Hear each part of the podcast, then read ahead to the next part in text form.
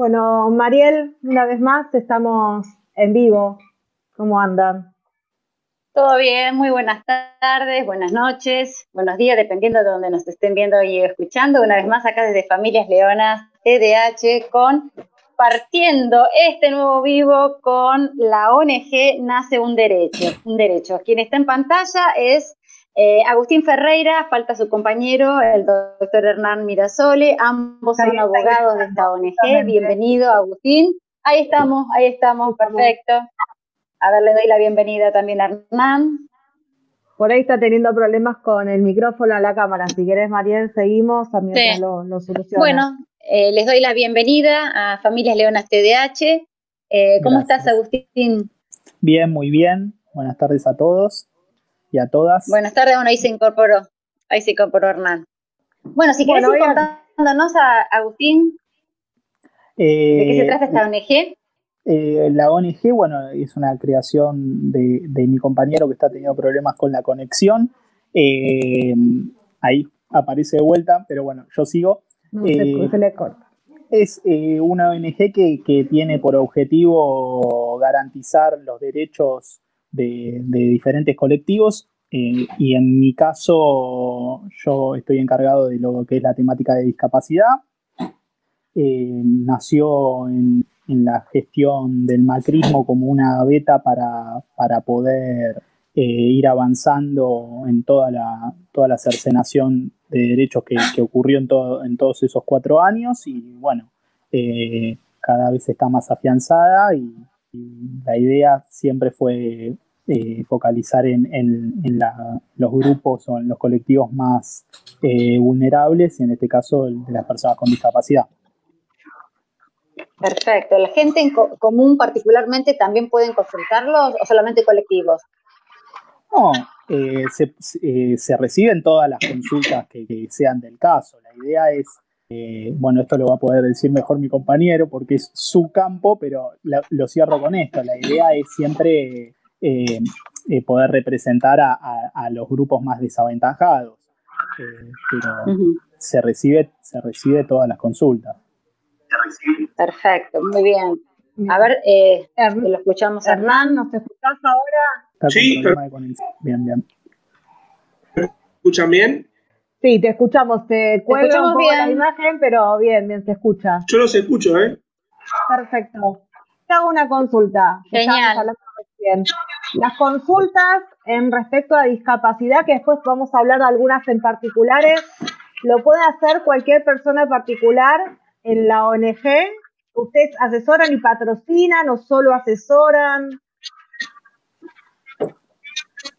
La, consulta es integral, es decir, asesoramos, ya sean personas individuales o personas jurídicas, activas, colectivos de personas con discapacidad.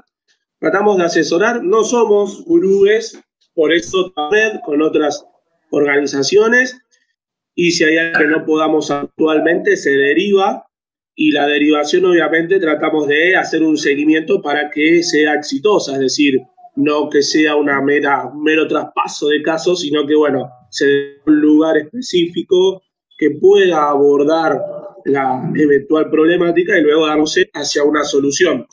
Eh, obviamente, sí, tratamos de absorber todo lo que se pueda en este marco, ¿no? Tenemos un marco muy complejo en torno al, primero a nivel mundial, pero después eh, secularmente a, a lo que es el Poder Judicial y a su funcionamiento, que hoy es bastante restringido a pesar de tener una ley que, es, eh, digamos, que tiene fuerza constitucional, ¿no?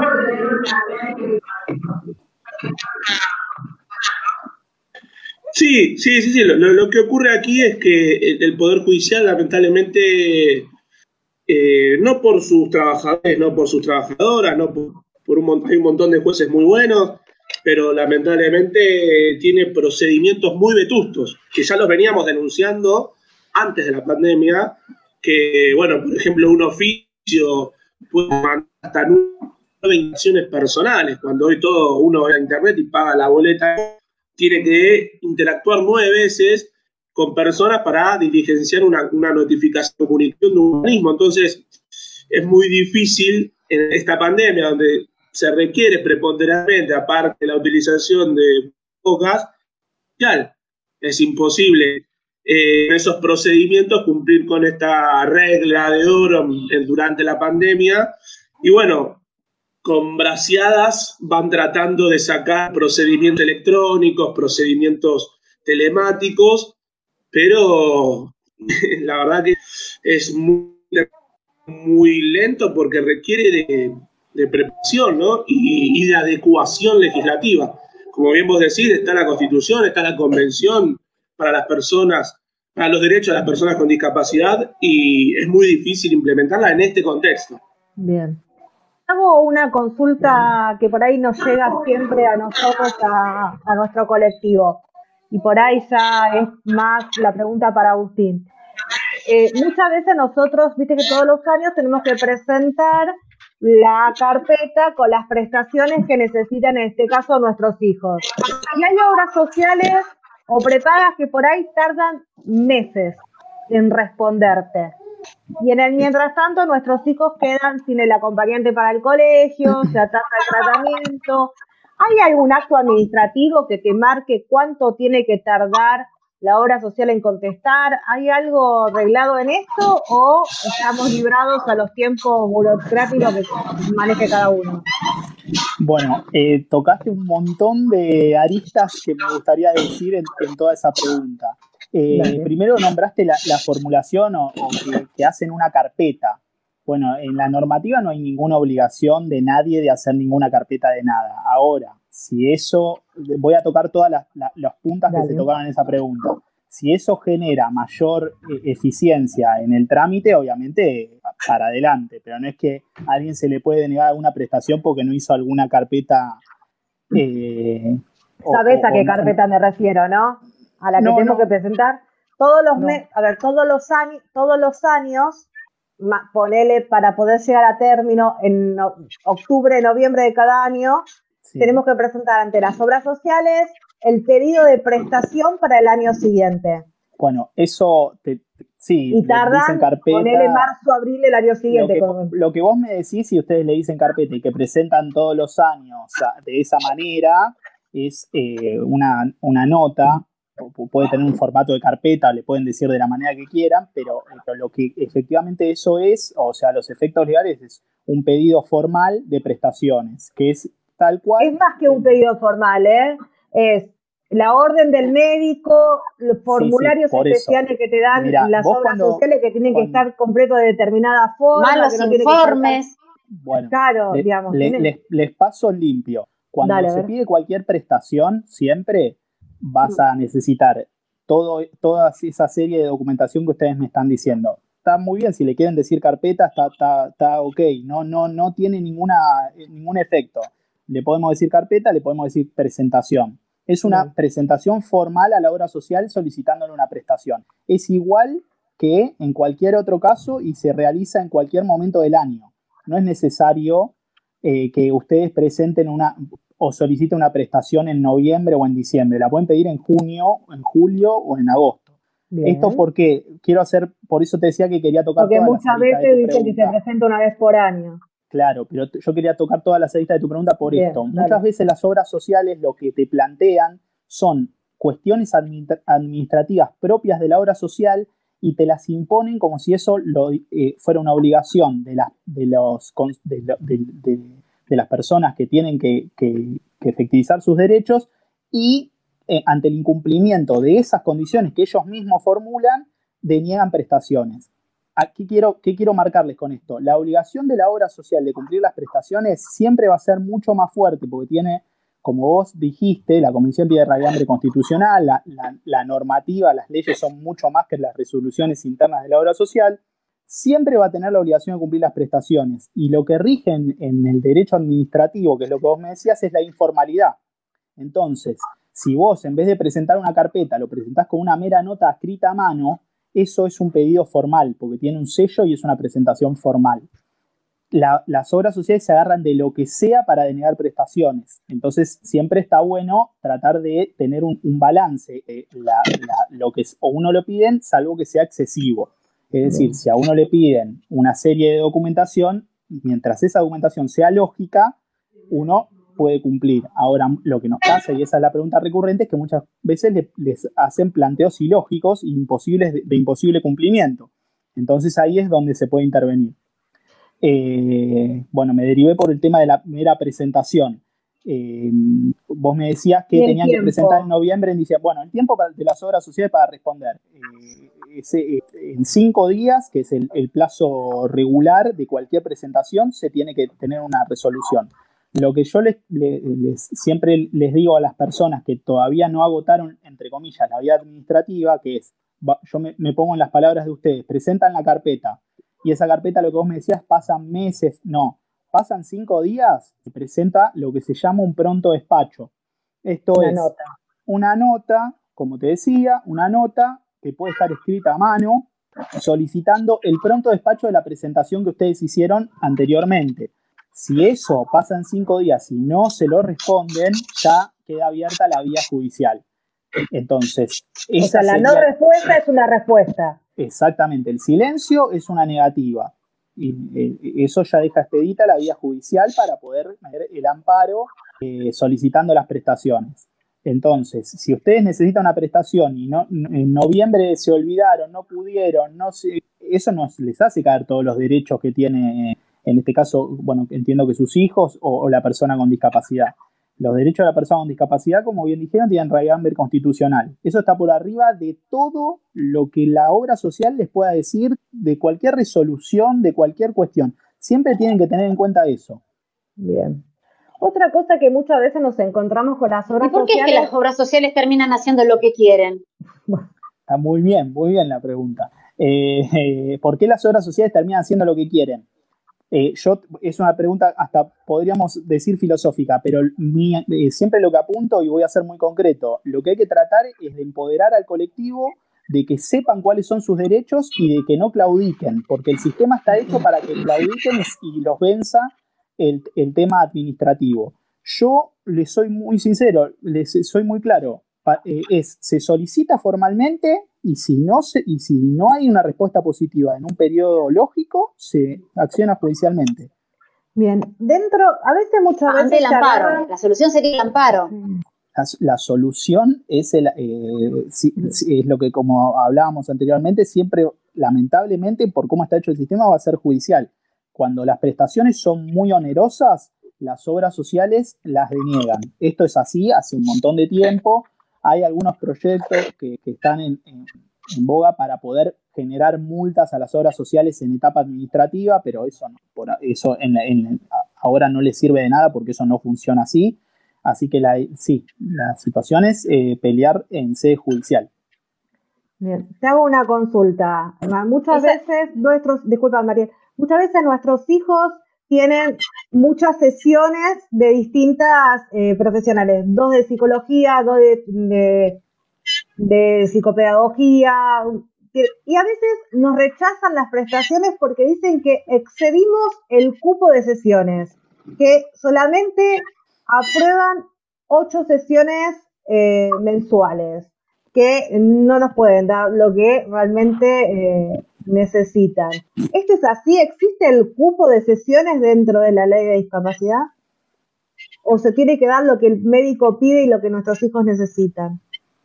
No, mira, definitivamente lo segundo, definitivamente lo segundo porque el galeno es seguido. Es decir, el tratamiento debe circunscribirse a la persona y no la persona a las modalidades administrativas de una prestadora de, salud. Eh, en rigor pueden existir, como bien decía Agustín recién, procedimientos administrativos que tiendan a acelerar el procedimiento, a ordenarlo, a organizarlo, a ponerlo en valor. ¿Para qué? Para que cuando tengas necesidad de casos puedas ir organizándote de mejor manera y eso le otorgue cierta celeridad. Ahora, bajo ningún punto de vista, la forma que tiende a ser accesoria pueden modificar y mucho menos menoscabar el principal, que ¿qué es el principal? El ejercicio de un derecho garantizado a la sazón por la propia Constitución y por los Estados Así que en rigor, un cupo que, demostrado aquel, perjudique la salud de, un paciente o de una persona, sin dudas es inconstitucional y sin dudas también siempre decimos necesitamos la opinión, en, ese caso, del galeno interviniente, de, la persona que encara el tratamiento, ¿sí? Es decir, eh, sin caer en un sistema médico, pero sin caer en ese sistema, pero cuando se focaliza hacia un tratamiento de esa naturaleza, debemos tener el idóneo que indique cuál es el tratamiento a seguir. Después nos van a decir que hay muchos médicos que no se quieren comprometer porque están con tal obra social. Bueno, esa será otra discusión. Para algo existirá la interconsulta. Pero siempre, siempre el fondo principal, la normativa de fondo lo principal y lo accesorio, la forma, los procedimientos deben acoplarse armónicamente con estos. Bien. Hay una pregunta acá de, una persona que está, escuchando este, este video, la voy a poner ahí en pantalla. Cuando eh, dicen que no le reconoce la medicación al 100% porque, teniendo certificado de discapacidad, porque la droga de ese medicamento es carísima y no está dentro del vademecum de discapacidad. ¿Existe un listado de, medicamentos cuando uno tiene CUT? ¿Hay un vademecum específico o esto no debería ser así? Eh, no sé si eh, me cedes la palabra, doctor Mirasoli. Eh, está el programa médico obligatorio, es cierto. El PMO. El, PMO. El PMO, ya lo dijo la Corte hace muchísimo y lo sigue diciendo, es el piso eso no es el techo. Es decir, si las obras sociales suelen decir está fuera del plan médico obligatorio. y la Corte Suprema ya dijo que esa es la base de la cobertura. De ninguna manera es lo, máximo que tienen que cubrir. Así que creo que con eso está respondido. Obviamente esto siempre van a ver que giramos sobre lo mismo, incumplimientos o cumplimientos parciales. No me cubren al 100. Bueno, lo que hay que, eh, nosotros estamos inmersos en el modelo social de la discapacidad en Argentina porque tiene raíz constitucional la convención. Pero como van a ver, permanentemente estamos haciendo equilibrio el modelo, médico. Entonces es, es, es un equilibrio que van a ver que estamos haciendo. Pero la realidad es que si uno justifica que eh, no, eh, no tomar esa medicación, la persona se le multiplican las barreras para concretar su plan de vida, bueno, claramente se la tienen que garantizar al 100 porque eh, si no se está, se está vulnerando la Constitución. Perfecto. Pero muchas veces los médicos no se quieren comprometer porque tal vez ese informe lo tiene que hacer el mismo médico de la obra social o el psiquiatra y muchas, en muchos casos terminan despedidos o los invitan a irse de, estas obras sociales. porque a mí me pasó en forma eh, personal y eh, se terminó yendo de la obra social por avalar el pedido mío. Está, eh, está muy bien, eh, porque sí, es un círculo que se genera. La realidad, una vez hemos tenido un caso de un médico que se negaba a, certificar una situación que era, que era injustificable, es decir, eh, una persona estaba postrada y el médico no, no quería hacer el certificado médico. Y bueno, se hizo, como dijo Hernán, una interconsulta y se consiguió otra persona que certifique la situación. El médico a ver, uno ya es lo suficientemente engorroso los, los, trámites como para tener que luchar con también eh, un médico que no tiene la voluntad de eh, hacer lo que tiene que hacer y lo que debe hacer. A lo ver, que debe. lo que debe hacer, exactamente. Pero ahí hay, hay, una salida. El médico tiene un juramento hipocrático, tiene, tiene obligaciones y tiene eh, obligaciones muy concretas y se puede ir contra la matrícula de ese médico. Pero para no, nuestra recomendación cuando llegan consultas es no, eh, como dijo Hernán, si se puede evacuar con una interconsulta, porque, a ver, esto es algo importante. Muchas, obviamente, al, al trámite judicial le va a dar mayor fuerza si el médico es de la cartilla de la obra social o de la prepaga, porque digamos que ahí se le cae un argumento a la obra social. Pero pongámosle el caso de que no conseguimos ningún médico de la obra social o de la prepaga porque este problema me están marcando. Bueno, con ir a con que cualquier galeno lo haga, el trámite judicial se puede, se puede ingresar y va a tener eh, la solución que merece en tanto lo que había dicho anteriormente. Es decir, los derechos de las personas con discapacidad son, tienen mucha más fuerza y mucho más peso que un requerimiento administrativo en razón de un médico que esté en la cartilla. Y la obra social, para poder defenderse de esa situación, tendría que poner un médico, otro galeno, un médico, un psiquiatra, un psicólogo, el profesional que sea, a rebatir los dichos del que presentaría la parte actora. ¿Se entiende? Y eso en los, en los hechos no pasa. Les quiero dejar aclarado que eso en los hechos no pasa porque saben que, en, concreto pierden. Entonces, eh, eh, de esa manera se evacúa la situación. Creo, no sé si fui claro. Está, está muy claro. Pero escúchame, entonces, ¿por qué se vulnerabilizan los derechos? Porque, a ver, eh, tenemos un montón de cosas, tenemos la convención, ¿la conocen a la convención? Digo, porque me parece que no sé, el artículo 24 no, no, no está muy, eh, muy actualizado.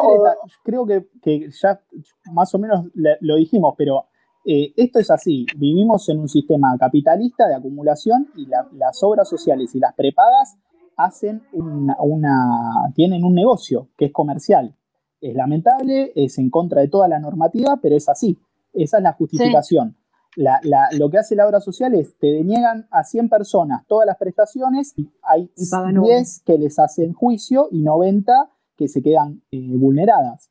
Ese es el negocio. Entonces, ahí está la, cuestión de lo que está pasando. Te hago una pregunta que se está repitiendo mucho acá entre la gente que nos está escuchando. Viste que cuando uno tiene certificado de discapacidad, la prestación se le paga al prestador directo. Pero muchas obras sociales lo que hacen es no pagarle al prestador, sino decirle a la familia que ellos paguen, que después le pasan la plata a la familia y la familia le paga al prestador. Sí. ¿Cómo es realmente este manejo? ¿Se le tiene que pagar al prestador directo? ¿Después tiene que hacer el reintegro la, la obra social a la familia? Porque si no depende de nuestra plata. Digamos, si yo no tengo la plata. Eso suele suceder. Eh, eh, obviamente la obligación es de pagarle al prestador. Partamos de esa base. Lo que yo ah. trato siempre es de tratar de simplificar el trámite. Esto es, muchas veces sucede esto que me estás diciendo cuando el prestador no está dentro de la cartilla. Es importante esto. Si hay un prestador que no está dentro de la cartilla, por ejemplo, tienen un niño que estaba recibiendo determinada. Sí, nuestros hijos generalmente están todos por fuera de cartilla porque hacemos la de prestador, externo porque no cuentan con la esperanza. Exacto. Bueno, digo una cosa y no me quiero ir sobre el, el, pago, pero por ejemplo, muchas veces se deniega la prestación porque no está dentro de la cartilla. Lo que hay que justificar judicialmente eh, ahí es que la continuación de esa prestación con ese prestador es fundamental para el bienestar del niño. Dicho eso, eh, lo que hay que hacer es, eh, muchas veces cuando no está dentro de la cartilla, lo que, la solución que busca la obra social administrativa es la que dijiste. Como te digo, muchas veces es más fácil hacerlo así y de esa manera se garantiza la prestación que eh, judicializarlo. Ahora, si hay una, imposibilidad de las familias de afrontar primero el pago y después que venga la retribución por miles de razones, eso sí se puede reclamar. Pero no hay ninguna normativa que cuando vos estás a través de la ley del libre prestador, que uno puede elegir dónde atender a sus hijos, que por eso lo, que nosotros tenemos todas las prestaciones externas, el pago sea directo al prestador a la cuenta bancaria del prestador. Yo te quiero recomendar algo que para mí es clave, ¿eh? pero después cada uno... Eh, como nosotros decimos que la convención es tierra y hambre constitucional y después está la, la 24.901 que garantiza todas las prestaciones, yo les recomiendo siempre que no, no, no, se, no se enrieden con la, la, normativa. Es decir, vos me decís si hay alguna normativa que diga que tienen que pagarle directamente al prestador. La realidad es que poco efecto tiene si hubiera alguna resolución que diga eso o lo contrario. Porque si vos tuvieras una, lo que yo te trato de marcar es esto, si vos tuvieras una, una probablemente todas las obras sociales deben tener resoluciones de la obra social que digan que si está fuera de cartilla, tenés que pagarlo vos y después te lo, te, lo reintegran. Ahora, yo lo que te planteo es el, el sistema protectorio de las personas con discapacidad es tan superior, tan superior y, jerárquicamente está tan por arriba que es, eh, eh, no tiene ningún efecto eh, oponible a, las personas esa, esa resolución de las obras sociales. ¿Me seguís? Entonces, perfecto. obviamente, puede ser que, porque la obra social te va a decir, sí, nosotros tenemos esta resolución que ustedes tienen que hacer esto. Pero la convención está por arriba. La convención está por arriba, toda la, normativa está, están por arriba y todo, el, todo planteo que se realice, que ponga en riesgo cualquier prestación, porque por ejemplo, yo mirá qué fácil te justifico esto. Hay una resolución de la obra social que dice lo que vos me decís y yo te justifico, la familia no puede abonarlo eh, primero y que después se lo reintegren porque no, económicamente no lo puede afrontar y se cae la prestación. Entonces ahí que, entra a poner. Se vulnera un derecho. exacto. El peligro al cumplimiento de la prestación por, y, todo el, perjuicio versus un tema administrativo que es eh, totalmente solucionable. Entonces cualquier juez va a garantizar esta situación. ¿Se entendió?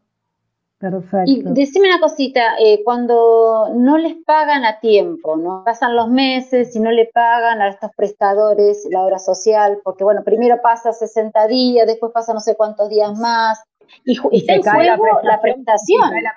Sin duda. Se cae la prestación, aparte, bueno, los derechos del... Sin duda. Eh, se, se cortó, no sé si seguía la pregunta. Sí. No, no, y se cae la prestación y los derechos de nuestros hijos quedan de vuelta vulnerados. Digamos. Ahí hay, un tema importante, que es quién puede reclamar, quién, quién es el titular para reclamar. Ahí el, el titular para reclamar es prestador que no está recibiendo la remuneración por su trabajo. Ahora bien, ahora bien, hay, mucha, hay muchas veces que las familias tienen una relación tan directa con los prestadores después de muchos años que se confunden los reclamos.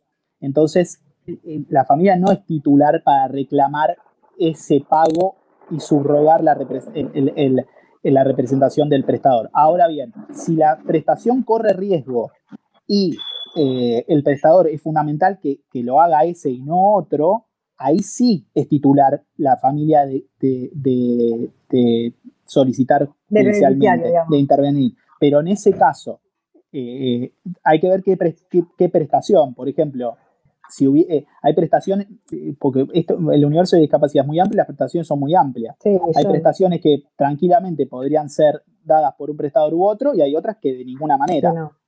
no. y aparte del seguimiento de un tratamiento, el cortar y volver a iniciar, digamos. Exacto, exacto. Tiene que ver con los derechos. Ahora tengo otra consulta. Nosotros también tenemos varios problemas en el área de educación, que también viste que es otro mundo. Eh, muchas veces, Muchas veces nuestros hijos van con acompañantes al colegio, logramos que la obra social lo apruebe, asociamos ese, ese, ese problema, lo logramos y el sistema educativo no te permite el ingreso del acompañante en el colegio.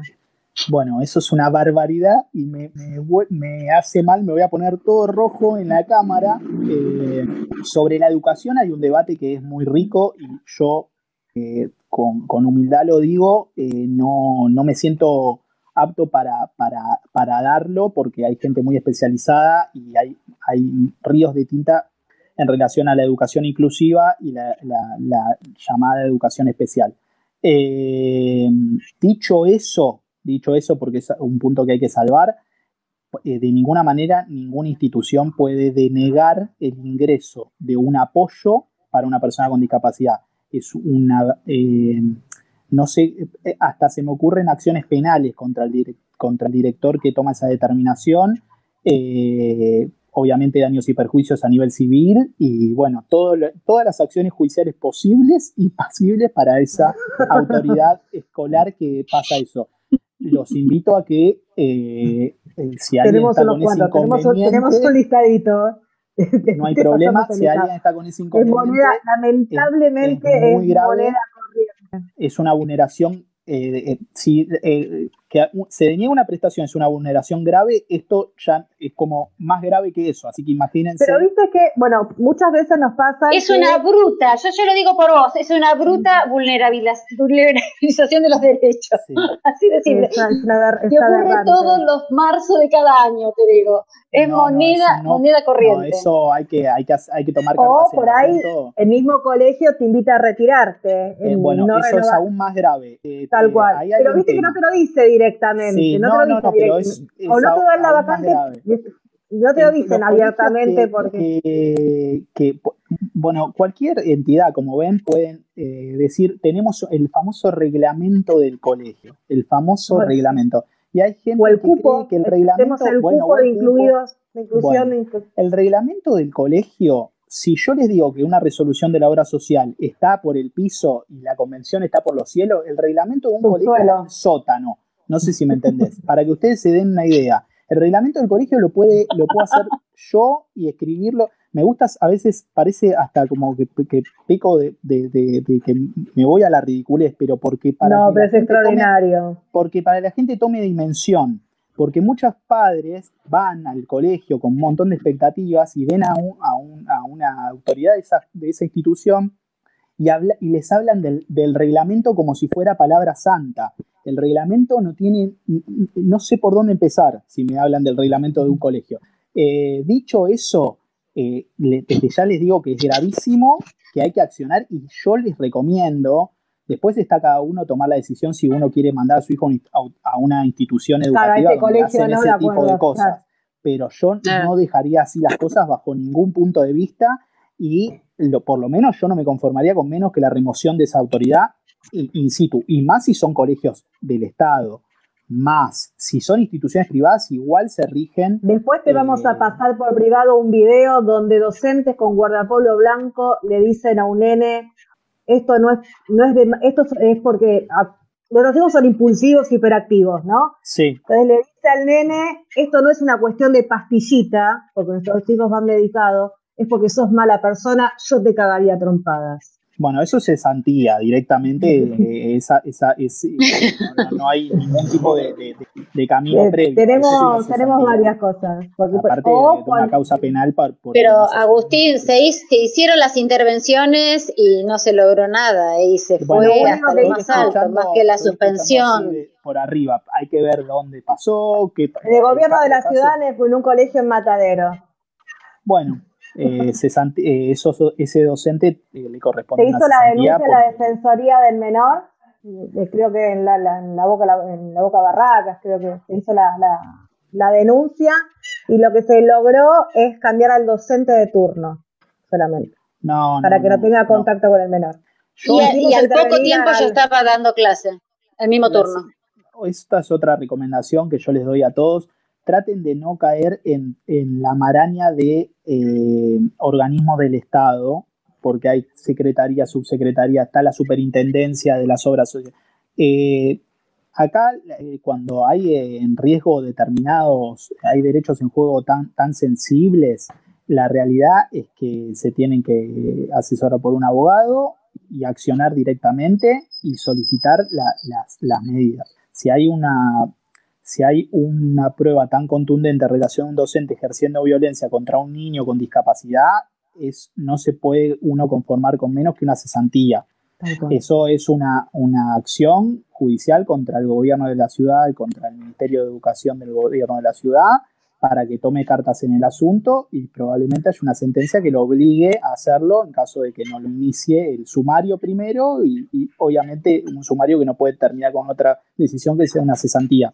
Pero cuando vos vas y sabes que te están discriminando a tu hijo, pero no te lo dicen abiertamente, pero vos sabes que está siendo discriminado. Por ejemplo, yo quiero anotar a mi hijo en la escuela privada, me dicen que sí, que hay vacante, que sería buenísimo que venga a este colegio, y en cuanto le digo que tiene certificado de discapacidad, te dicen, bueno, mira, te volvemos a llamar, tenemos una segunda entrevista, y es una forma muy sutil. Está bueno lo que me decís porque Sí, sí, eh, bueno, a, yo, a mí me pasó eso, siendo muy chico, me cuenta mi, mamá, eh, fue a un jardín de infantes, eh, había hablado por teléfono previamente y estaba todo bien, y cuando me vieron, yo tengo discapacidad motriz, bueno, hubieron un montón de obstáculos para ingresar, a lo cual ella, por supuesto, se dio media vuelta y se fue sin insistir porque después está esta cuestión porque es, es, tremendo, porque uno dice, bueno, pero quiero ir a una institución donde pasen estas cosas, tal cual, pero uno no lo quiere dejar así tampoco. Yo lo que recomiendo, obviamente, es que uno tiene que tener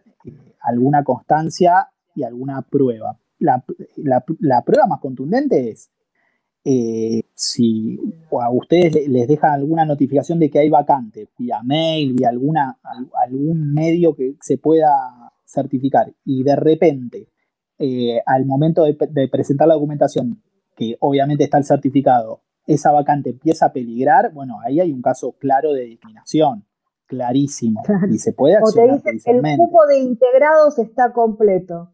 No, no, eso, no, no, no, por favor, me hace mal. No, te juro. sí, me imagino, me imagino. Bueno, eh, eso, eso siempre, eso siempre ocurre, ¿eh?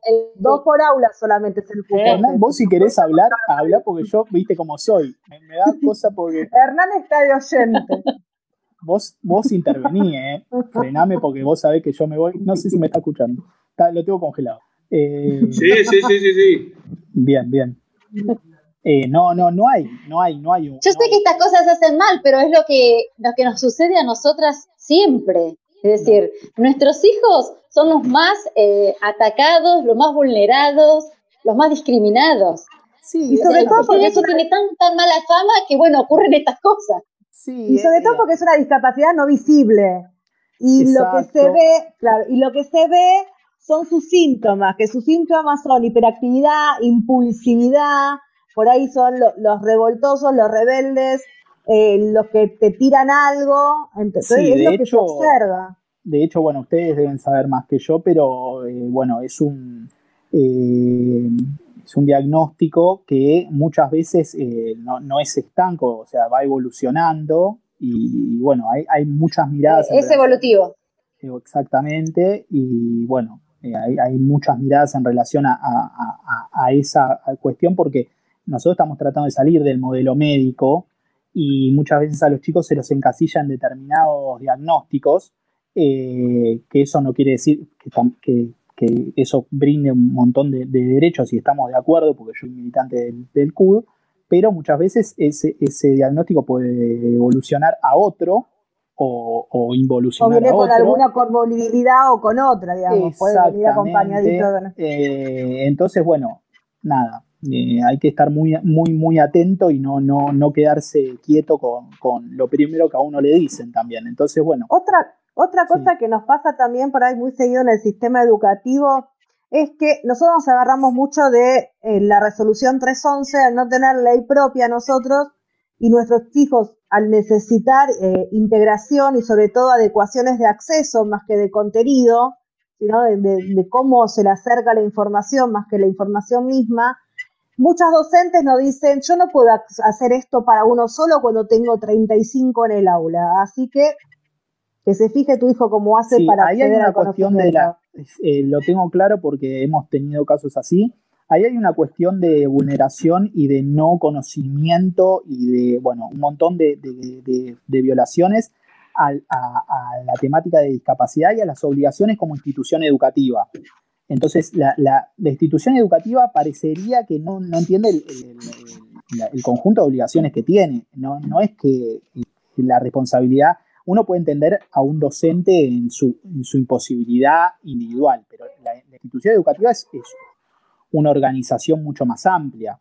Ahí no, yo no me enfocaría en el docente, sino me enfocaría en la institución educativa. es un tipo de discriminación, es un tipo de discriminación. Eh, obviamente, eh, vamos a dejarlo claro, el niño con discapacidad puede entrar con el apoyo que sea, institución educativa, con el apoyo que sea, eh, y la institución educativa tiene la obligación de adaptar la currícula al ritmo del niño. ¿Estamos de acuerdo? ¿Se entiende? Hay un fallo de nuestra justicia para que se entienda hasta dónde abarca, hay un fallo de nuestra justicia que le obliga a la adaptación de currículo a, un niño con síndrome de Down eh, en el secundario y una vez que el niño cumple con esa currícula adaptada, la obligación de otorgarle el título secundario. Ah, las certificaciones. Exacto. Porque el gobierno de la ciudad lo denegaba por no cumplir con la currícula. Por, tener, por, tener, el PPI. Exacto. El PPI, claro ya me, introdujo un poco en el tema que, como dije, no me siento apto para responder en relación a la educación, porque para mí es un tema que hay mucha gente que sabe al respecto, y, pero yo estoy hablando de lo básico para que sepan los derechos que tienen sus niñas. Yo creo que hay varios actores responsables en todo esto. Uno es el sistema educativo, pero también el sistema educativo contrata a estos docentes y como, como siempre decimos, hay docentes que cumplen, que laburan con nuestros hijos excelentemente, y hay otros que los discriminan, los segregan, los, los excluyen. Entonces, hay mucha responsabilidad acá de los docentes también. Porque en tanto y en cuanto haya un docente que trabaje de esta manera y que saque adelante o que haga las cosas que tenga que hacer, ahí hay algo que no está. Sí. Sí. Te escuchamos, Amán. Perdón, yo, lo, que creo es que comparto ahí con Agustín en, términos de, pensarnos en clave más general. Por ejemplo, el INADI eh, tiene este, un abordaje sobre este tema, porque acá lo que falla, eh, sin lugar a dudas, es la capacitación, es la difusión, es la divulgación, eh, el conocimiento no solamente de la temática en torno a cómo se opera desde lo jurídico, sino también desde lo social, de lo cultural. Y bueno, la verdad que el, INADI eh, es un, puede tener también sus cosas buenas, sus cosas malas, pero tiene un ámbito, por ejemplo, de mediaciones por circunstancias. Entonces, se sienta un operador del INADI con un funcionario del establecimiento o de la administración educativa de la localidad, municipalidad, lo que fuera, y el padre o conjunto de padres que quieran dirigir.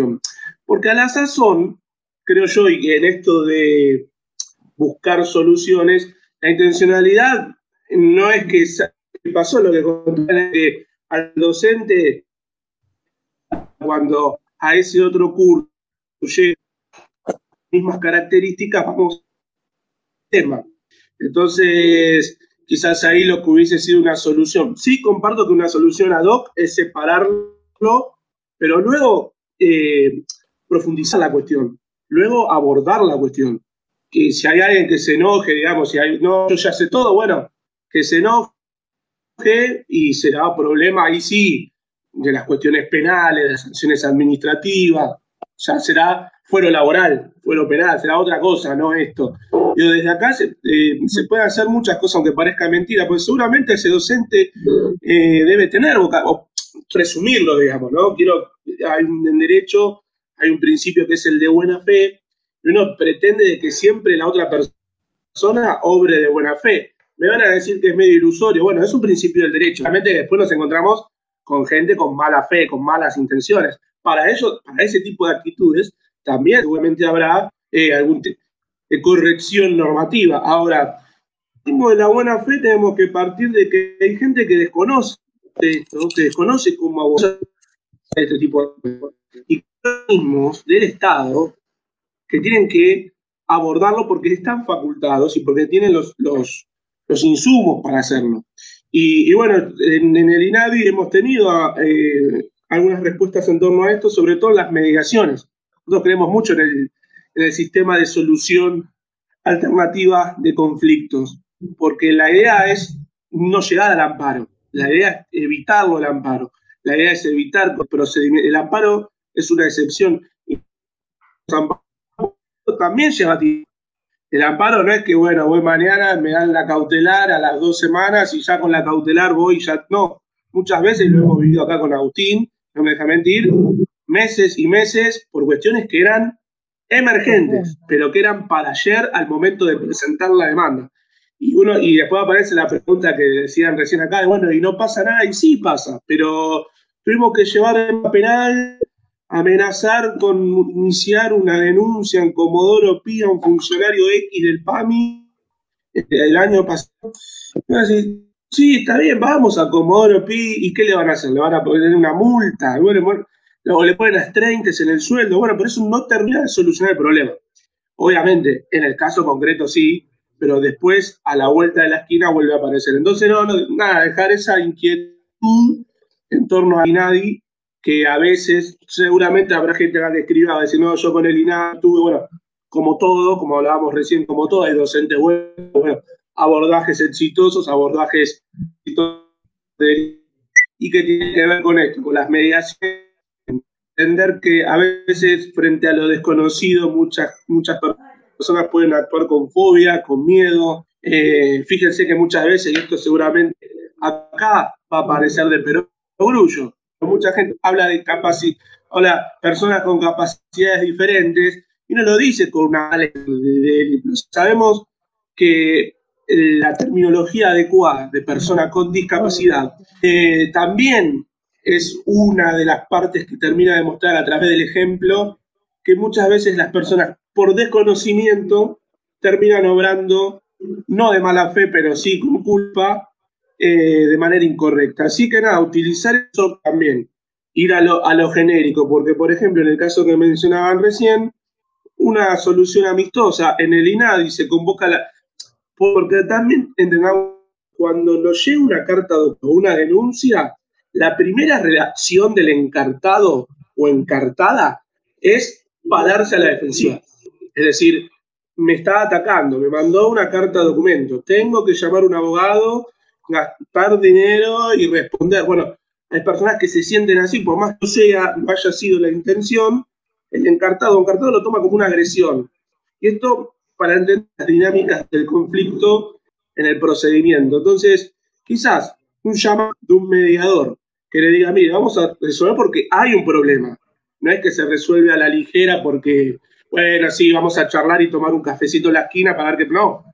Identificamos un problema, pero ese problema queremos ponerle un coto, resolverlo, no que escale a niveles insospechados. Entonces, en ese caso concreto, quizás una una capacitación con familias Leona TDA y, y, los directivos de la escuela, inclusive involucrar a los alumnos. Yo creo que igual las generaciones que vienen nos van a enseñar a estas cosas, pero involucrando a los alumnos, a los docentes, a los estudiantes también, a las madres, a las familias, a los padres, y se puede armar algo interesante que devengan soluciones, no solo en el caso concreto, sino generales. Totalmente. Yo creo que las psicoeducaciones Hernán, tengo una consulta. Avanzar en los derechos de uno, ¿no? Si uno desconoce sus derechos, poco puede pelear por ellos. Te hago una consulta. Vos hablas de buena fe y que muchas veces incurren los docentes en situaciones porque, bueno, desconocen tal vez. Pero ¿Cómo llamarías vos a ese docente que califica a tu hijo por los síntomas de su discapacidad? ¿A vos, ¿A vos realmente eso te parece que es de buena fe? Que, perdón, no escuché, perdón, lo, primero. No, digo que eh, vos estás hablando de que muchas veces se obra por buena fe o desconocimiento, pero un docente que te está calificando a tu hijo por los síntomas de su discapacidad, yo creo que excede la buena fe y el desconocimiento. Entonces, ¿cómo te paras a mediar con un docente que está calificando a tu hijo? No hay ningún lugar no se puede quedar quieto. No hay ningún lugar, no hay ningún lugar a dudas. No, eso no hay ningún lugar a dudas de que, aparte de la ignorancia sobre esta temática, hay una exacerbada, desafortunada, irreprochable actitud reprochable. Eso se debe reprochar. Yo lo que digo es, frente a esa actitud reprochable, ¿qué temperamento tomamos? Yo estoy muy de acuerdo. Digo, esta, si hay que iniciar una sanción administrativa, perfecto. Ahora, lo que debemos tratar de, digamos, ¿para qué existe la sanción en el derecho? Uno piensa en sanción y piensa en derecho penal, pero en derecho administrativo, un sumario es un, tipo de sanción o deviene en una sanción la intencionalidad siempre es que no vuelva a ocurrir, digamos, porque esto que lamentablemente le pasó a esta criatura y que no tiene que pasar y que no puede volver a pasar, eh, la idea es que no le ocurra mañana a otro, porque seguramente esa docente a decir, ah, ay Dios, vinieron y me hicieron un sumario, alguien que no, tiene que entender, la práctica que está abordado, tiene que entender cómo, cómo solucionarlo, cómo en realidad tampoco se trata de solucionarla, no, no es un problema, digamos, no es un...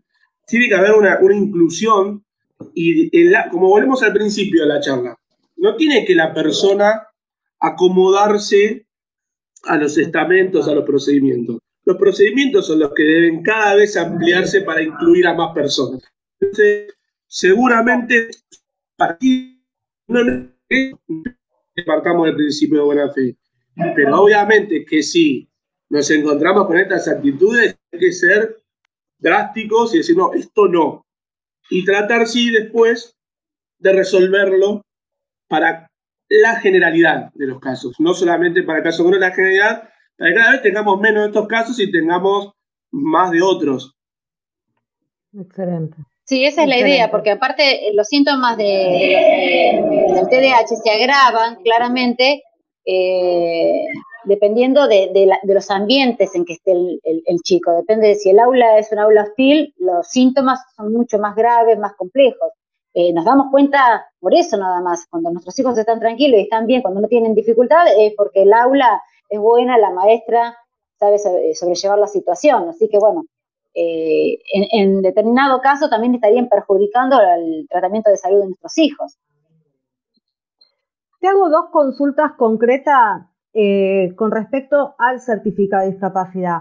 Muchas veces eh, pasa que en algunos lugares de la Argentina, por TDAH, dicen que no le corresponde el certificado de discapacidad, cuando en otros lugares sí certifican discapacidad por TDAH cuando sabemos que la certificación es única, por algo es el certificado de una discapacidad.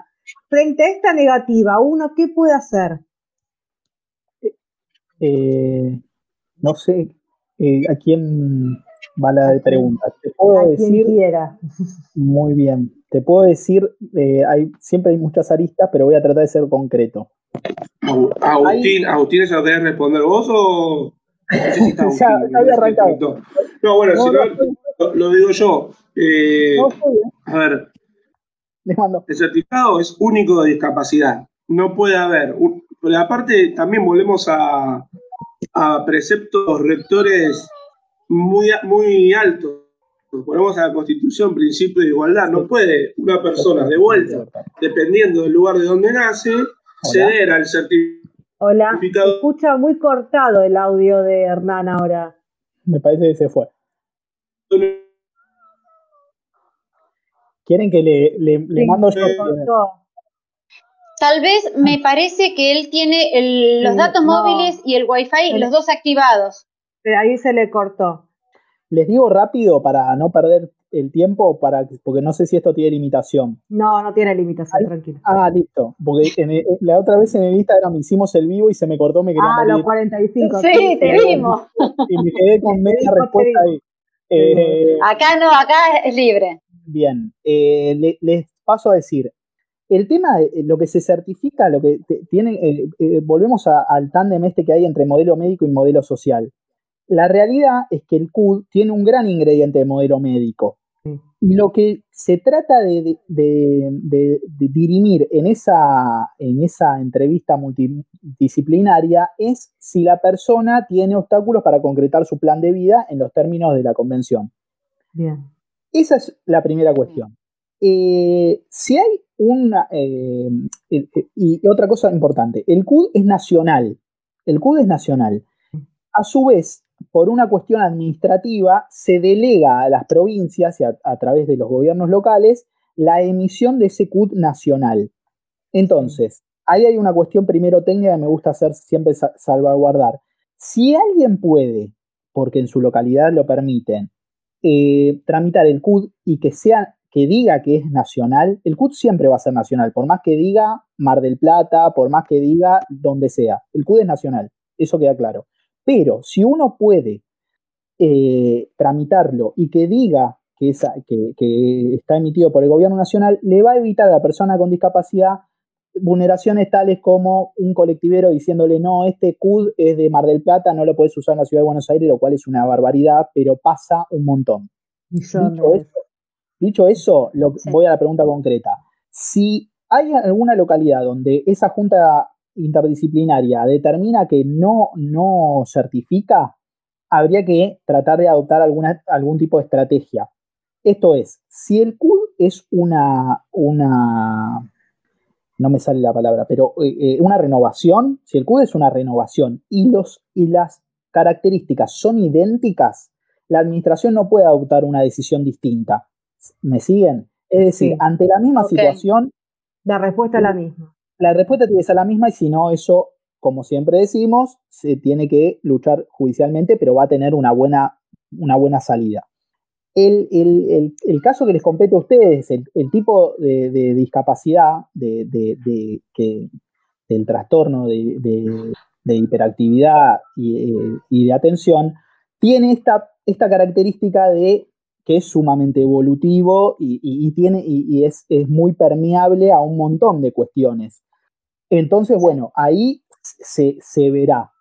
Eh, lo que quiero plantear es esto. Si esa evolución del niño tiene que ver con las prestaciones que está recibiendo, que muchas veces es así. Tiene que ver con eso. Exacto. Y eso determina que posteriormente le denieguen la, el CUD por el cual van a peligrar sus prestaciones. Eh, bueno, eh, claramente eso no puede pasar. se, me, se me entiende a dónde voy. Entonces, Porque el cortar las prestaciones perjudica la volvemos, volvemos a, entonces ahí estoy dando el argumento jurídico que va a determinar la renovación del certificado único de discapacidad. ¿Y si es por primera vez? Bueno, si es por primera vez, obviamente no tenemos ese antecedente administrativo que nos daría mayor fuerza, pero eh, todo es atendible, como yo decía en, ese Instagram Live. Eh, todos los argumentos son atendibles. Volvemos a lo mismo. Si ese niño eh, tenemos el, bueno, se, le dice diagnóstico, porque yo no quiero caer en el modelo médico, pero a veces es muy difícil, que determina que determinadas prestaciones son fundamentales para concretar su plan de vida. Y obviamente se requiere el CUD para poder garantizarlas, evidentemente ahí tenemos un planteo sumamente fuerte. Por el contrario, si como decíamos, es sumamente evolutivo. Si es algo quizás más leve y quizás eh, eh, no hay una opinión tan, tan fuerte, podría ser una, situación más débil judicialmente eh, en la posterioridad. La realidad es que si fuera leve, quizás no estarían organizadas en este grupo. Bueno, es una concatenación de cosas. Sería raro, pero bueno, puede, todo puede pasar. O puede ser que después, sin eh, requerir las prestaciones que tenían, eh, el, caso está eh, mucho más controlado, mucho más leve y, bueno, ahí probablemente el certificado no sea necesario. Y uno frente a la negativa puede pedir una, no sé, una rejunta. En un momento en Capital Federal, porque yo trabajo, trabajaba en las oficinas donde, tramita, donde se iniciaba el certificado de discapacidad en un servicio social zonal, existía la Junta de Alzada en Capital Federal. La, administración tiene una obligación que se llama el recurso de reconsideración y jerárquico. Son dos recursos. Ante cualquier acto administrativo hay dos recursos posibles. Esos recursos son obligatorios, eh, son obligatorios interponerlos en casos donde sea obligatorio agotar la vía administrativa formal. No me quiero poner muy técnico, pero no en los casos donde se va a tramitar por amparo. Es decir, no, uno no está obligado. Como no está obligado, también puede, puede, puede optar por esa vía. Ahí yo siempre digo, bueno, veamos la estrategia. Si, a ver, yo no, si llega un amparo, si llega un caso y tengo que asesorarlo, de ninguna manera voy a decir, chicos, presentemos un recurso, o, le digo a los chicos, presenten un recurso de reconsideración, porque yo ya sé que va a ser una pérdida de tiempo. Entonces, Ahora, si hay, hay localidades que son más chicas y quizás se conocen más y, se sabe que eso puede tener un, resultado positivo, obviamente la vía más rápida siempre va a ser la mejor. La realidad es que Ciudad de Buenos Aires... Eh, son grandes. No, no, eso no va eh, a judicializarlo. Y, bueno, hay un montón de denegatoria de, de CUD, especialmente en, en, la en el gobierno pasado, hubo una política restrictiva y no se renovaban y no se daba turno para los, los, porque cuantos menos certificados hay, menos son las obligaciones a cumplir las prestaciones. Es plata. Sí. Hay muchas provincias que están padeciendo realmente. Por ejemplo, en La Rioja eh, no les dan el certificado de discapacidad y por ejemplo, están los chicos con este diagnóstico, con todas las terapias que valen fortuna, porque esto es más o menos el tratamiento multimodal, estamos hablando de unos 50, 60 mil pesos por mes, y los largan así nomás, o sea, y les niegan el certificado de discapacidad. por eso digo que... bueno esto que decís y quiero hacer un, porque yo sabía que iba a dar la charla con ustedes y me parece importante para que se lleven esto. Yo soy un militante del certificado único de discapacidad y soy un militante del criterio amplio en relación al certificado único de discapacidad. Pero Estamos con vos. tienen que saber. Estamos con vos. Es la, es- es la llave. es la llave para todo. Pero Tal dicho cual. eso, Así. yo lo que les quiero decir es que, por eso hago un punto, pero tengo que agregar esto. Si hay un niño que no tiene el CUD, las- la- la- las prestaciones que requieran también son un derecho del, del niño, porque tienen el, el niño tiene una tiene conven- en la Convención de los Convención Derechos del Internacional, Niño. Exacto, que también tiene raigambre constitucional y, y- y garantiza cuestiones muy similares a la, a la Convención de Discapacidad. Entonces, Aunque Eh, el tratamiento, te hago una pregunta puntual, viste que ahí sí empieza a correr el famoso PMO. Y hay tratamientos que necesitan nuestros hijos que no están dentro del plan médico obligatorio porque necesitan como una psicología especial y no la psicología que te da el PMO. sí. Aunque no esté dentro del nomenclador, ¿se puede Sí. pelear igual sin CUD por los derechos del niño? sin lugar a dudas. Lo que tienen que saber No. es que en sede judicial, a ver, esto no que primero en sede judicial nada está garantizado. Yo no te puedo decir todos los jueces, pero yo te puedo hablar de un criterio generalizado y tratando de aplicar un, un sentido común a la, a la normativa.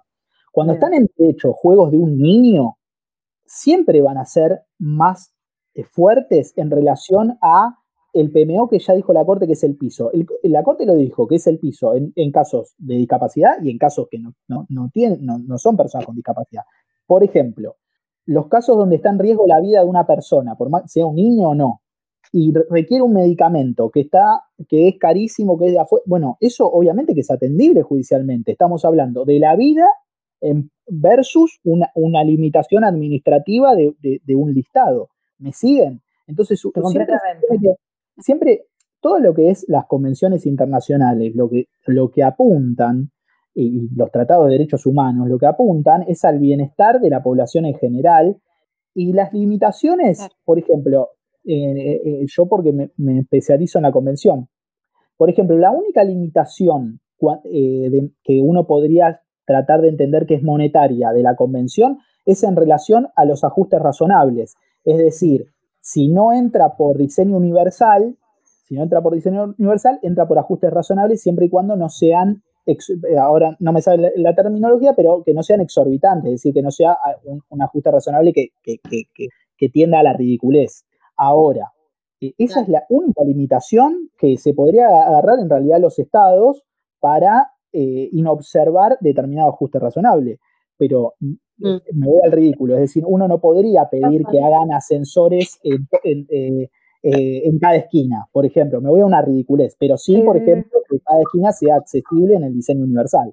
Entonces, esas son las Claro. limitaciones. Pero después, un niño que no tiene CUD, pero que requiere determinada prestación eh, y, y está certificado que esa prestación es en pos de que esté de su bienestar, pero eso hay que, hay, hay que peticionarlo judicialmente y quisiera ver qué magistrado se lo deniega. ¿Quién regula en la Argentina la convención? ¿Hay algún ente? ¿Hay algún lugar? No, no sé bien a qué te referís con regula. ¿Cómo regula? Vigila que se Eh, cumpla. Hay Que, que se cumpla, claro. Sí, no, hay observatorios, pero mira, esto sé a qué apuntás. Mira, la, la situación es que nosotros somos un punta de lanza en lo que. Me voy a morir. Eh, somos punta de lanza. ¿Voy yo? Eh, Argentina es punta de lanza en lo que es el conjunto de normativa. Eh, eh, eh, es líder, yo diría mundial porque siempre yo digo esto, ¿qué prestación no está contemplada? Porque nuestra legislación tiene formulaciones generales que te permiten adaptar cualquier prestación a esas formulaciones generales.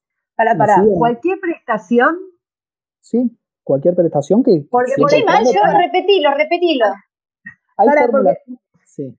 porque eh, me, me, me explotaste. Para, porque por ejemplo nosotros Sí, sí. hay una prestación en particular, por ejemplo, llamémosla equinoterapia. Pero quinoterapia está recontra, recontra reconocida ya. No, es una alternativa. No la niega. pero, imagínate que es más, Bien escrito, bien escrito en el, en el, el, instructivo de la obra social que te dan, no solicitar sesiones de quinoterapia. Ah, sí, bueno, sí, eh, eh, ya quisieran ellos que no soliciten las sesiones. Pero nos la niegan. Te juro, porque no está reconocida. a mí me niegan el transporte porque mi hijo puede caminar. No, pará. No, no, no. ¿Vos querés un caballo? No, no, no, no. La quimioterapia está recontra reconocida. Eh, por ejemplo, los tratamientos de cannabis, también, la norma no dice tratamiento de cannabis, pero está, los tratamientos alternativos, etcétera. Eh, está recontra reconocida jurisprudencialmente hace rato. Terrible. Eh, sí, a ver, si hay un profesional. una gana de llorar? Un profesional que indica que la equinoterapia va a permitir derribar barreras en pos de concretar el plan de vida del niño, tiene que garantizarla, porque la convención es lo que plantea. Y los estados partes están obligados a cumplir con esa convención. Para que ustedes sepan, las, la 24.901 que plantea todo este conjunto de prestaciones son prestaciones que son, está obligado el Estado y delegó en las obras sociales y las prepagas esas prestaciones. Esto es lo que yo les iba a decir antes y no se los dije. Las prepagas antes se agarraban de que la 24.901 habla de obras sociales y no de prepagas. Entonces, en el gobierno de Cristina Fernández de Kirchner se sancionó una norma que decía, las prepagas tienen que cumplir con la 24.901. Y ahí se les cayeron todas las defensas. Ahora judicialmente intentan algunas defensas, pero que no, no, después no tienen virtualidad. Me fui porque yo les estaba diciendo otra cosa antes de lo de la equinoterapia, pero bueno, no sé. No sé, pero está buenísimo. La verdad que no lo podemos creer siempre van a caer en lo mismo. El, tema de judicializarlo, porque por ejemplo, Hernán lo que hablaba de, algunos métodos alternativos de resolución de conflictos, siempre que uno entienda que eso puede tener alguna virtualidad, está perfecto. Eh, hay que propender a que, la, solución del conflicto sea rápida. Lamentablemente, eh, yo lo que opino es que las, los demandados, en este caso las obras sociales, las prepagas, eh, son gente del mal, eh, que están en, pos de vulnerar derechos para poder tener un mayor eh, rédito económico. Porque si no, nosotros no tendríamos los casos que tenemos de, negatoria de pañales, de negatoria de, de, internaciones domiciliares de personas postradas. si, si fuera solamente una cuestión de, negatorias administrativas o malos entendidos, la cuestión sería otra. La situación del colectivo de discapacidad es gravísima no solamente para los, chicos que están organizados en su agrupación, para todo el colectivo. Hay una denegatoria general de prestaciones. Eh, ah, por ejemplo, nosotros Demasiada malicia para, para mi gusto, ¿eh? Demasiada malicia. Que le quieren cobrar eh, una cuota que es 10 eh, veces más cara que si no tuviera síndrome de Down.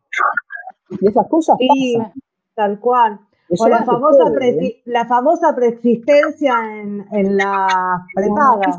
Bueno, hay un caso de los simuladores que es muy bueno en relación a eso. Eso no se puede hacer, eso es discriminación y que me vengan a decir que hay una otra resolución de la obra social en relación a eso.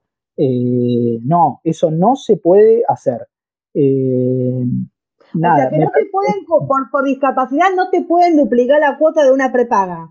Y yo te lo pregunto a vos, ¿a, vos qué te parece? por, ejemplo, claro, pero, cuando llamás y preguntás el plan, pero mira que mi hijo tiene certificado de discapacidad, ah, bueno, a ese monto, multiplícalo por dos. Mira, te cuento este caso, el chico con síndrome de Down eh, tenía la madre que estaba trabajando en relación de dependencia, se lo cubría, termina la relación laboral y quiere contratar por afuera. Cuando consulta, le dicen que son 9 mil pesos, la madre con el hijo, ¿me seguís? Cuando le dice que tiene síndrome de Down, le dicen no, que son 52 mil. Ahora, cuando, ¿Eh? claro, son 52 mil. Ahora, cuando mandan la, nota que, se le redacta desde la ONG Nace un Derecho, automáticamente pasaron a que la cuota es de 20 mil.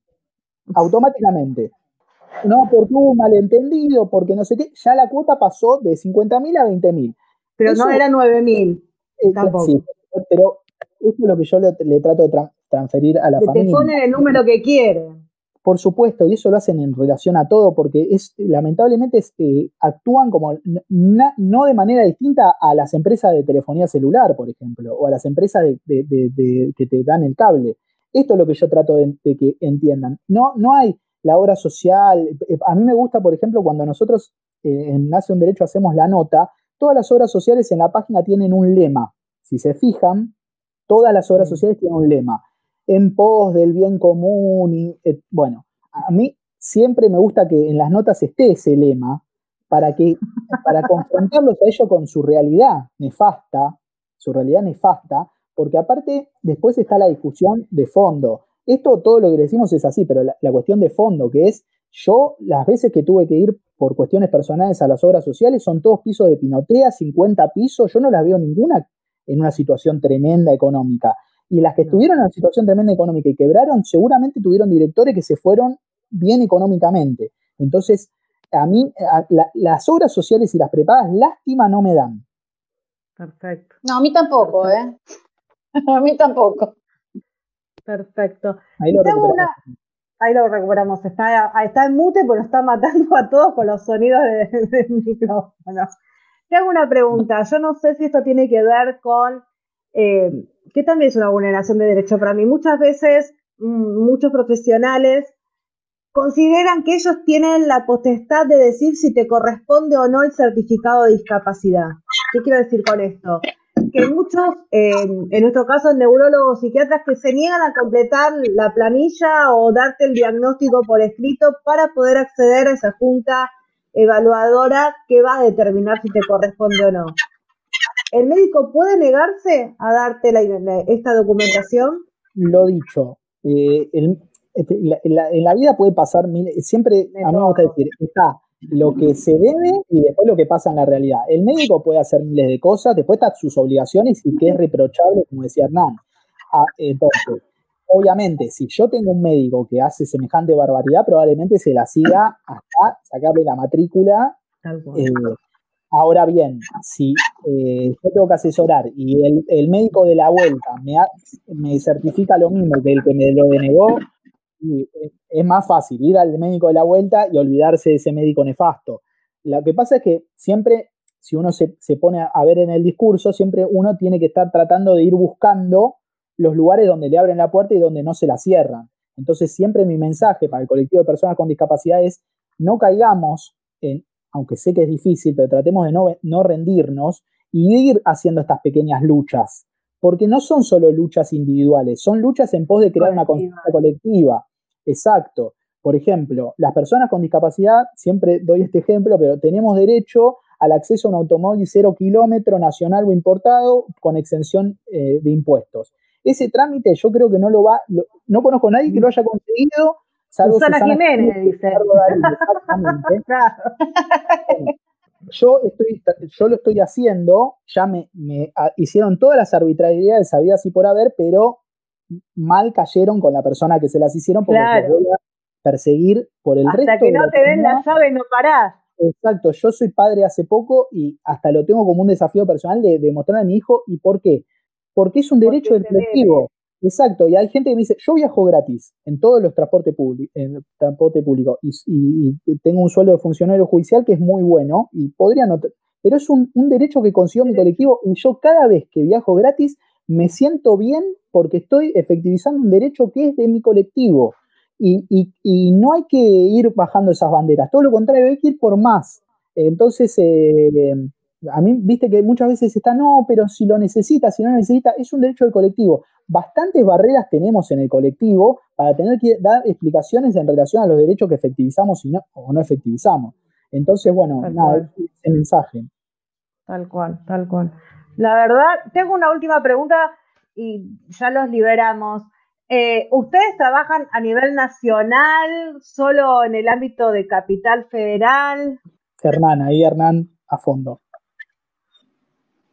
Nosotros estamos en varias provincias con algunos representantes, no en todos.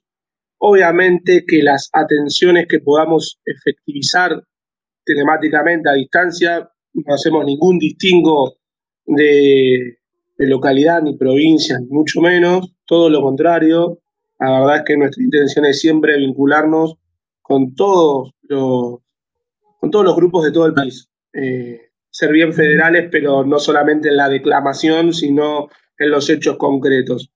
Obviamente que la distancia a veces irrumpe y se va, todo lo que se puede hacer a distancia, todo lo que se puede hacer a distancia se hace, todo lo que se puede hacer em, a través de derivaciones se deriva y obviamente donde haya algún colega abogado de nace un derecho o abogada o estudiante de derecho, porque nuestra asociación también se nutre de, estudiantes próximos a recibirse, eh, tratamos de dar la mejor respuesta porque en definitiva es lo que corresponde. Excelente. ¿Y cómo se puede contactar la gente con ustedes? ¿A través del Instagram? ¿O tienen otro lugar? De todas las redes sociales. Eh, los invitamos a todos los que todos nos están mirando este, en Facebook, en Twitter, en Instagram, en Blogspot, en YouTube. Tenemos un canal de YouTube también. Hicimos un ciclo con puristas, uno de discapacidad. Por supuesto, lo vamos a pasar en octubre. Eh, y desde luego también, bueno, en etapas post-pandémicas, eh, un día a la semana abrimos la, sede para consultas presenciales. Es decir, en la pandemia trabajamos, eh, gestionamos el contacto y lo citábamos tener una charla presencial a las personas, sea la temática de discapacidad, también abordamos migrantes, géneros y después hay una asesoría general. Como decía al principio, no somos gurúes, no somos los dueños de la verdad, sí somos un grupo grande, estamos, estamos interconectados con otros grupos y lo que no podamos absorber porque, no, porque lo desconocemos o porque no tenemos la, la capacidad operativa, lo derivamos y hacemos el seguimiento con algún efector, ya sea o público, efectores públicos. Y también esto, digo, a veces detectamos que algún servicio no funciona bien y ahí sí podemos, pero para que funcione el servicio y pueda seguir atendiendo. Así que conéctense con, nosotros y con nosotras en las redes sociales. Siempre es bueno difundir, compartir y por supuesto también eh, en las redes van a encontrar el WhatsApp y la casilla de correo electrónico.